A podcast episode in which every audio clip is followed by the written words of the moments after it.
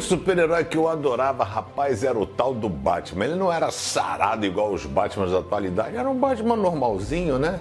E ele tinha um Robin, que era o menino prodígio, né? Bom, o Batman, e era muito legal, porque na época que eu assistia, você vai conseguir. Era muito trash, né? Como dizem aí, né? Quando eles brigavam e batiam lá no Coringa, Pinguim, que eram as coisas, era parecia assim, Paul, Scratch, Catapoff, né? Então quando eles batiam assim, não aparecia o negócio, era bizarro, né?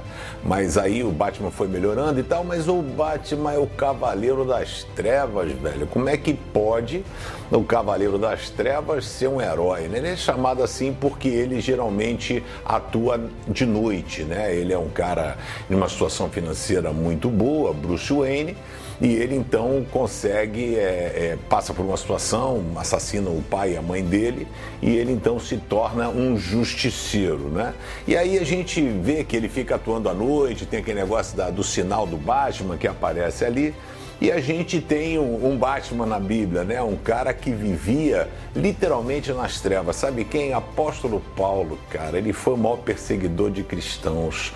Como ele matou crente. Ele estava no apedrejamento de Estevão. Provavelmente as roupas foram colocadas aos pés dele, né? Tipo assim, numa questão de autoridade, você faz parte disso, obrigado porque você nos ajudou, né? Ele participa do apedrejamento de Estevão e ele vai atrás de cristão. Ele tinha autorização do Sinédrio de entrar na casa de, de pessoas que estavam se tornando cristãs, de arrancar pelos cabelos, matar. Ele tinha autoridade para fazer o que ele quisesse.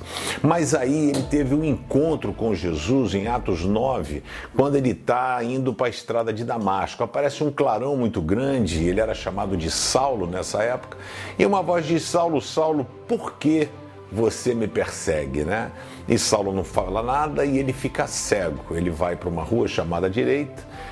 Jesus manda um homem chamado Ananias ir lá orar por Paulo e curá-lo. Paulo era tão ruim, mas tão ruim, tão das trevas, que quando Deus falou com Ananias, Ananias falou assim: Senhor, eu só, só queria, longe de mim, tentar ensinar o senhor alguma coisa, mas acho que o senhor está enganado, né? Porque esse cara está sendo miserável, uma desgraça na nossa vida.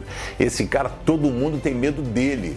Eu acho que o senhor está mandando eu orar pela pessoa errada. Ele falou: Não, eu quero que você vá orar por ele, porque eu vou mostrar para ele o que, que é sofrer pelo Evangelho. Mas o Paulo, que foi um cavaleiro das trevas para o cristianismo, olha só o que ele diz aqui em Colossenses 1,13: Ele nos libertou do poder da escuridão Paulo tinha consciência, ele disse: o bem que eu queria fazer eu não fazia, o mal que eu não quero, quando eu vejo eu tinha realizado. Ele nos libertou do poder da escuridão e nos trouxe em segurança para o reino do seu filho amado.